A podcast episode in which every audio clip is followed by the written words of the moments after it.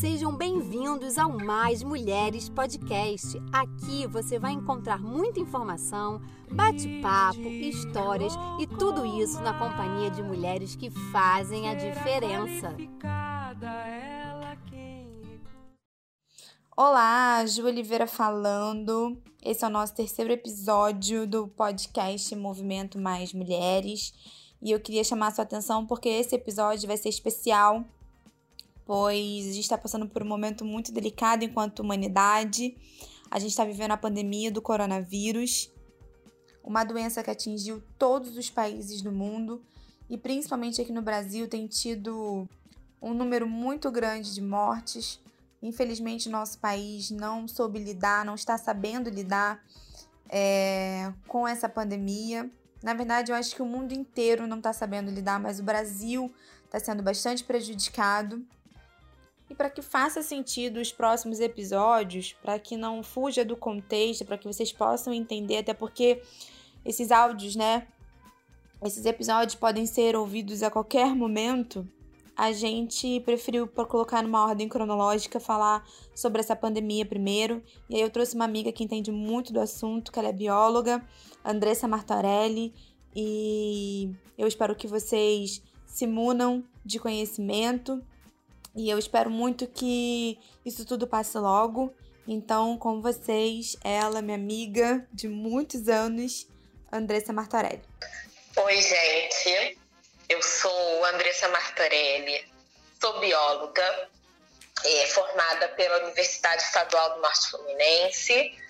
É, depois que eu saí da faculdade, eu fiz um mestrado e um doutorado pela Fundação Oswaldo Cruz Durante esse tempo, eu trabalhei com vírus, mais especificamente o vírus da gripe, influenza e o vírus HIV. Então, durante 10 anos que compreenderam esse meu período dentro da Fundação Oswaldo Cruz, eu trabalhei com vírus. Bom, vocês ouviram aí a apresentação da Andressa e a gente agora vai falar um pouco sobre a questão que a gente está vivendo atualmente, que é a pandemia do coronavírus, né? É, hoje é dia 29 de maio. E a gente está aí no meio de uma pandemia mundial. Aqui no Brasil, acho que eu posso. Depois me corrija se eu estiver errada, amiga, mas eu acho que a gente está num cenário talvez um dos piores, né? Sim. Mas é uma crise. Hoje, dia Pode falar. Hoje, dia 29 de maio, a gente é o epicentro da infecção de coronavírus no mundo. A gente é o país no mundo em que mais temos mortes diárias. Atualmente, a gente está com em torno de mil pessoas morrendo por dia. O antigo epicentro eram os Estados Unidos da América. E agora somos nós. Pois é. é apesar disso, é, é, um, é uma, uma, uma doença que atinge o mundo inteiro, mas aqui no nosso país, como a Andressa acabou de relatar, a gente tá aí no, né, encabeçando, infelizmente, isso. Mas é, eu resolvi trazer a Andressa para esse primeiro episódio do nosso podcast porque a gente precisa falar do momento atual que a gente está vivendo. Provavelmente esse podcast deve ir pro ar depois do dia 29, mas então os dados vão ser dados até o dia 29 de maio. Talvez quando vocês estiverem ouvindo alguma coisa vai pode ter mudado. Mas para que os outros podcasts façam sentido, porque as pessoas estão vivendo isso, a gente precisa explicar é, a nossa realidade de hoje. Então é uma pandemia, é uma doença que está é, chegando no lar de todas as pessoas no mundo inteiro. Aqui no Brasil a coisa tá mais séria. Isso tá mexendo com a economia, tá mexendo com o comportamento das pessoas. E é sobre isso que a gente vai falar. E ninguém melhor do que a Andressa, por entender muito da doença, para estar tá trazendo as considerações dela. Então, é, fala para mim, amiga, o amiga, como eu não expliquei, né? A gente se conhece há muito tempo, estudamos juntas, então vocês vão ouvir eu falar aqui amigo o tempo inteiro, porque não tem como. Mas é, fala pro pessoal o que, que é o coronavírus, né? Da onde ele surgiu, quem é esse cara, para que eles possam entender melhor uh, desde o início. Então vamos começar. É, o coronavírus, ele é uma família de vírus, tá? É, ele surge, esse coronavírus, que é o SARS-CoV-2, uhum. né? O nome do vírus é SARS-CoV-2, que causa a doença que a gente chama de Covid-19. E os coronavírus, eles são uma família de vírus, né? Esses vírus, eles infectam diversos animais, animais selvagens, cobras, morcegos, macacos, cachorro, gato, enfim, e nós humanos. Todos nós podemos ser acometidos pelo coronavírus, né? É, então, qual a diferença desse SARS-CoV-2 que causa Covid-2019? Lembra que eu falei que o vírus são uma família? Uhum. Então, cada membro da nossa família é diferente. E a mesma coisa acontece com a família de coronavírus. Esse vírus aí que surgiu na China, final do ano passado, ele veio com uma mutação genética. Eles, a princípio, o que os estudos dizem até agora é que eles surgiram em morcegos. E aí, dos morcegos, esse, esse vírus ele conseguiu passar para nós humanos. Né? Mutação genética ela acontece sempre. Tá? Todo vírus ele consegue fazer mutação genética. E justamente essa mutação nesse coronavírus fez com que ele tivesse um salto. O que é esse salto? Salto entre espécies. É deixar a espécie morcego e passar para a espécie humano. Tá? Então, é, e o que, que são os coronavírus? Coronavírus são vírus que causam gripe. Tá? Não só o coronavírus, a gente tem o influenza, que inclusive agora a gente está durante a campanha de vacinação contra a influenza. Nós temos também os rinovírus, enfim, a gente tem uma série de vírus aí que são capazes de causar gripes e resfriados. E o coronavírus, ele também é capaz de causar gripes e resfriados. Só que ele tem uma ele tem uma letalidade um pouco maior do que os outros vírus, né?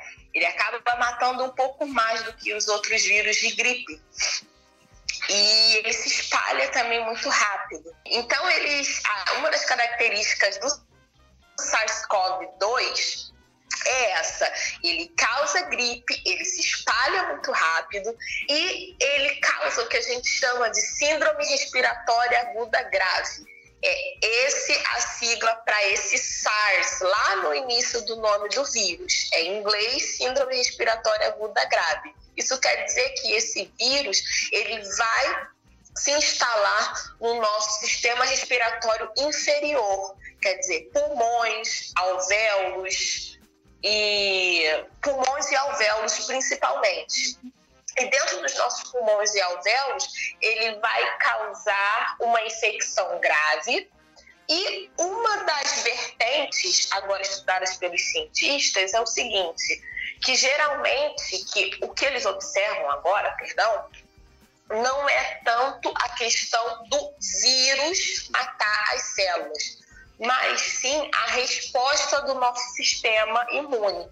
O nosso sistema imune ele está tentando se defender desse vírus a qualquer custo. Só que por vezes essa resposta é exagerada. Então, por ter essa resposta imune exagerada, o nosso corpo, além de matar o vírus, acaba matando suas próprias células, né? E é por isso que as pessoas têm aquela severa pneumonia e aí tem vários outros outros sintomas que são características dessa resposta exacerbada do nosso organismo. É essa uma das principais vertentes agora que os estudos estão demonstrando para gente. E aí a gente vai falar de do, do quanto ele é ágil em se é, em fazer o contágio, né?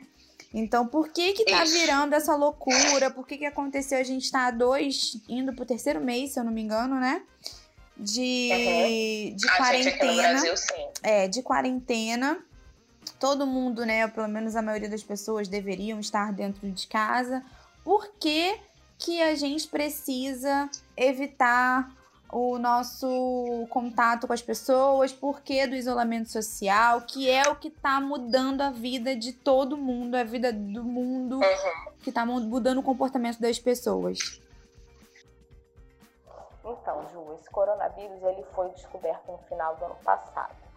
Por ele ser um vírus extremamente novo, os cientistas ainda não têm respostas. A gente ainda não sabe exatamente quais são as células que ele infecta. A gente não sabe exatamente como é a resposta do sistema imune. A gente não sabe nem exatamente como se dá a transmissão. Alguns trabalhos já demonstraram que até através os olhos são uma grande porta para a entrada do coronavírus, tá? Então, além dele ser novo para os cientistas, ele é novo para os organismos também. O que quer dizer? A gente quer dizer que ninguém no mundo teve contato com esse vírus. Obviamente, a não ser as pessoas que agora estão infectadas. Se ninguém teve contato com o vírus, nenhum organismo tem proteção contra ele. Então, teoricamente, para a gente ter proteção, a gente tem que ser infectado ou ter tomado uma vacina. E como a gente não tem vacina, né? O esperado é que todas as pessoas do mundo, ou pelo menos a maioria delas, acabem sendo infectadas pelo coronavírus, correto? É... E aí, e qual o grande problema disso? Né? Todas, imagine todas as pessoas do mundo infectadas pelos, pelo coronavírus. Gripes, elas matam, tá? É, não é uma grande porcentagem de pessoas, mas ainda assim, gripe ela acaba matando uma porcentagem da população. Então, o grande problema atual que a gente vive é o seguinte: imagina nenhum, ninguém no mundo tem a proteção contra esse vírus. Imagina se uma grande quantidade de pessoas pegarem o coronavírus ao mesmo tempo. Uma parcela dessas pessoas ela vai precisar de hospitalização.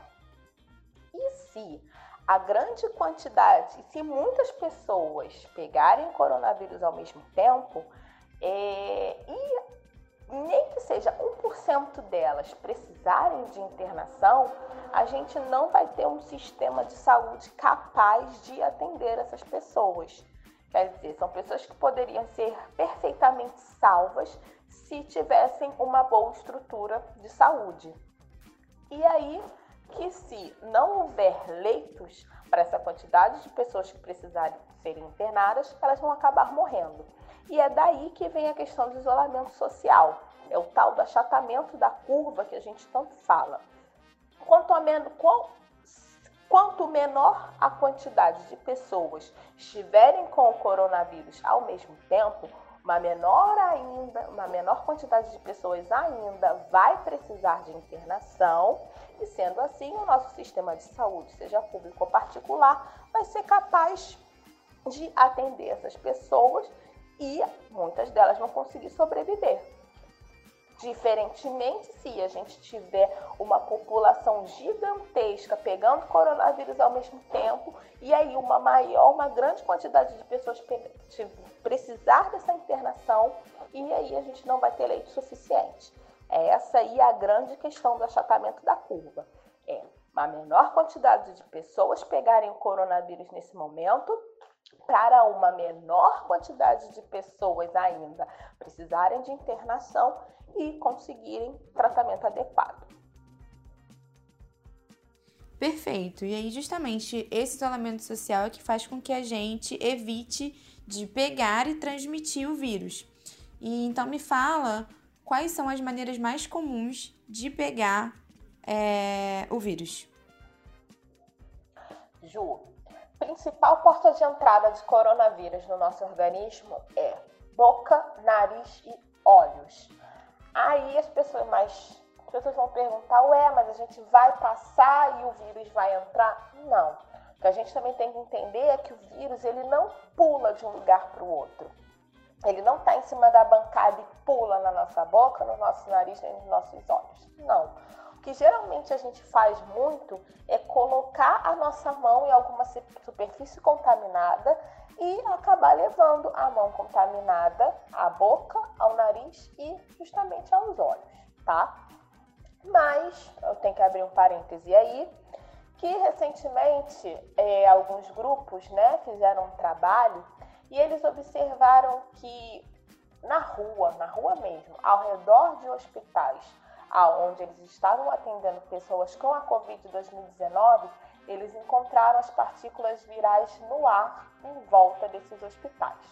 Então, né, além da gente pegar o vírus através de contato com superfícies contaminadas, né, a gente põe a mão na superfície contaminada, põe a mão nos olhos, boca, nariz, esse vírus ele também ele consegue ficar no ar. Como esse vírus fica no ar, né?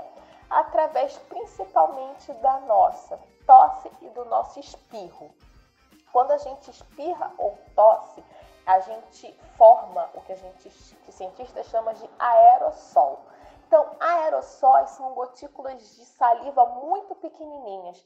E apesar de serem salivas, gotas de saliva, né, apesar de serem partículas pequeniníssimas, o vírus pode estar contido nessas gotículas. E aí a pessoa que passa acaba respirando e essas gotículas que estão suspensas no ar podem entrar no organismo da pessoa. Então é isso que também está acontecendo em volta dos hospitais, né? As partículas de coronavírus, elas estão em suspensão no ar. E daí é que vem a importância da gente utilizar a máscara.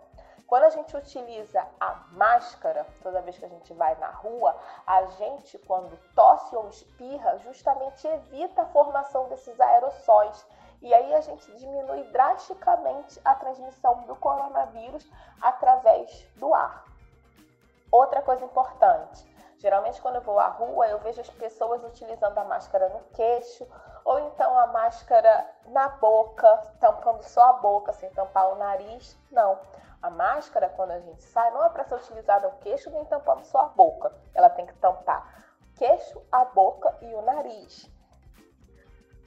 Tentem, por favor, não se alimentar enquanto estiverem na rua porque é muito comum também você ver as pessoas tirando a máscara para poder comer ou beber algo e aí acabam comendo ou bebendo sem nem higienizar as mãos. E aí já é um segundo agravante, além de você estar tá tirando a máscara e de repente conseguir contrair esse coronavírus dos aerossóis que estão por ali, você também pode levar a mão contaminada no alimento que vai à sua boca. E aí você consegue, você pode conseguir contrair a Covid-19. Portanto, galera, máscara é importantíssimo. E além das máscaras, quais são é, os hábitos, né? O que, que a gente pode fazer para estar tá evitando o coronavírus, amiga? A prevenção do coronavírus se dá basicamente manter uma boa higiene. É, você higienizar as suas mãos com álcool, álcool 70%, quando você estiver na rua, ou chegar em casa, lavar muito bem as mãos, tirar os calçados que você vai na rua, tomar um banho, a roupa que você for na rua, colocar na máquina de lavar. Isso aí tudo vai fazer com que você evite ao máximo a exposição ao vírus. O que que mata efetivamente o, esse SARS-CoV-2? Água e sabão. Assim como outros vírus, como bactérias, como micro-organismos nocivos em geral, água e, sabão, água e sabão são plenamente capazes de matar a partícula viral. Então, manter uma boa higiene, utilizar as máscaras quando tiver que sair na rua, já vai ser uma ótima maneira de tentar evitar contrair a Covid-2019. É isso, gente. Infelizmente, não é brincadeira. É, a gente está criando novos hábitos, né? Novos comportamentos. Esse vírus tem mudado a vida de todo mundo, como eu falei no início, de todo mundo, literalmente, não é nenhuma expressão, mas a gente está seguindo firme aí na luta contra ele. Como a gente já está em maio, já tem mais de dois meses que a gente está em quarentena, muitos países estão conseguindo é, dar início à sua recuperação, mas aqui no Brasil, infelizmente, a gente segue nessa luta. Mas eu tenho fé que tudo vai melhorar. Bom, a gente falou é, que você é professora. Eu acho que a gente falou no início. Você é professora da rede municipal e você é mãe. Como que tá sendo essa tua rotina de professora e como que tá a sua rotina de mãe? Como é que tá a rotina do Theo? Como a gente está vendo, né, e como a gente está falando aqui sobre essa questão das mudanças de comportamentos e de rotinas. É, hoje a maioria das pessoas está trabalhando home office ou muitas pessoas não estão trabalhando, pessoas tiveram que largar os seus empregos, muitas empresas fecharam, empresas de nome, empresas que estão há anos no mercado tiveram que fechar suas portas por conta desse rombo econômico que a gente está tendo. E as escolas estão tendo aulas online, mas a gente sabe que isso é uma realidade diferente para algumas pessoas. Então, você é professora da rede municipal. Me conta um pouquinho como é que está sendo essa tua rotina é, como mãe e como professora. Ju, é, em relação à minha rotina como mãe, ela acabou não mudando muito. Porque minha mãe mora na esquina da minha casa e aí o meu filho fica com ela, né? Então, em relação à rotina com o Theo, não, não houve grandes mudanças. E até mesmo porque ele também ainda não estava na escola, ele ainda não estudava. Eu acho que se de repente ele estivesse estudando, essa quebra de rotina da falta da escola ia ser bem difícil. Mas, como ele só tem dois anos, só vai para a escola ano que vem, é, né? Desde, desde que ele nasceu, ele fica com a gente, então a rotina do Theo ela continua a mesma. Já em relação à minha rotina com os meus alunos, né, eu já acho algo muito difícil. Né? A prefeitura disponibilizou para gente várias ferramentas para a gente mandar as atividades para eles, né? Só que a gente esbarra muito na questão da carência, né? Sou professora de escola municipal, uma escola perto de comunidade, então os meus alunos são realmente alunos humildes, que dificilmente têm acesso à internet, dificilmente têm acesso a um computador. Então, para eles fazerem essas lições, né, é muito difícil. É, o professor ele faz muita falta, não tem jeito. É, dificilmente eles vão conseguir pegar o livro didático ou a apostila e assimilar aquilo ali. O professor, ele geralmente, ele tem a tendência a explicar aquela matéria levando para a realidade do aluno, de maneira mais lúdica, de maneira que menos mecânica, né, que ele consiga entender. E isso nem o livro nem a apostila vão ser capazes de fazer. Então, a importância do professor aí, né? É, o professor é fundamental né, nessa hora, de trazer mais praticidade para a matéria. Então, acho que dificilmente eles vão conseguir assimilar esse conteúdo. Apesar de que a gente tá mandando, né? A gente manda alguns exercícios. Eu geralmente eu gosto de atrelar os exercícios a um vídeo de repente no YouTube, que eu vejo que a matéria está mais explicada, para tentar auxiliar. Mas infelizmente não tem jeito. Né? E eu fico às vezes chateada que as pessoas falam que é falta de interesse, né? Ah, mas eles têm acesso ao Facebook, eles têm acesso ao WhatsApp, mas aí não quer fazer o exercício. Então só queria um pouco que as pessoas parassem para pensar que muitas vezes os planos que, de celular, né, de dados móveis que tem disponível para eles são os planos que, quando os dados acabam, a única coisa que resta é o Facebook e o WhatsApp. E não é a ferramenta que, que, que está sendo usada para a gente poder dar a eles o acesso à informação sobre as aulas, né? Eles têm acesso através de uma ferramenta do Google. Essa ferramenta do Google, ela usa dados normais, né? Não são dados de Facebook e WhatsApp. Então isso acaba dificultando ainda mais. Eu acho que, ainda mais no meio de uma pandemia, a gente está vendo né, que as coisas estão ficando difíceis.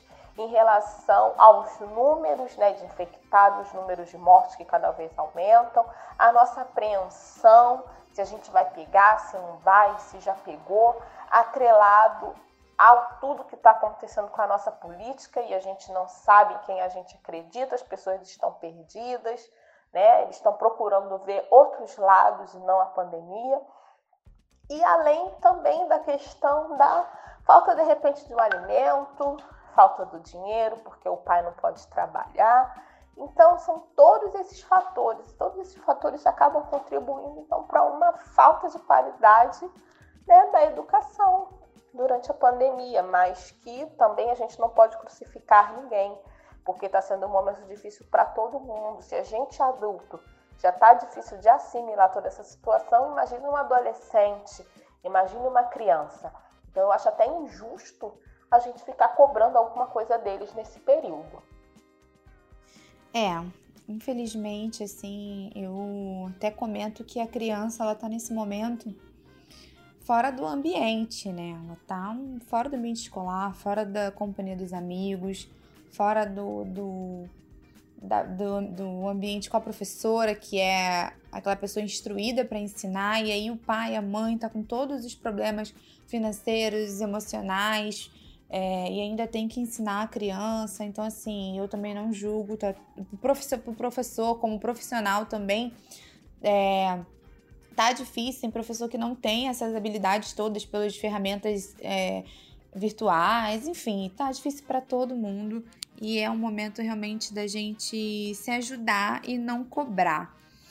Bom, amiga, eu super agradeço sua participação. Eu acho que deu pra gente dar uma pincelada boa, deu para as pessoas entenderem o que, está acontecendo, para que nos próximos é, nos próximos episódios tenha esse contexto por trás, né? Então, eu só tenho que agradecer mais uma vez a sua participação, a sua colaboração. Você que está sempre comigo, tá aí na minha, na minha linha de frente do movimento Mais Mulheres. E a gente vai estar tá trazendo você aqui de novo, numa próxima vez, para outros assuntos, porque você tem muito a contribuir. Ju, muito obrigada pela chance de participar mais uma vez aqui do Movimento Mais Mulheres. É, e toda vez que precisar, eu estou à disposição. Muito obrigada a todos vocês que tiraram um tempinho para poder nos ouvir. E espero voltar outras vezes aqui para a gente poder conversar um pouco mais. Muito obrigada a todos. Então é isso, tá bom? Muito, muito obrigada. E até a próxima, viu?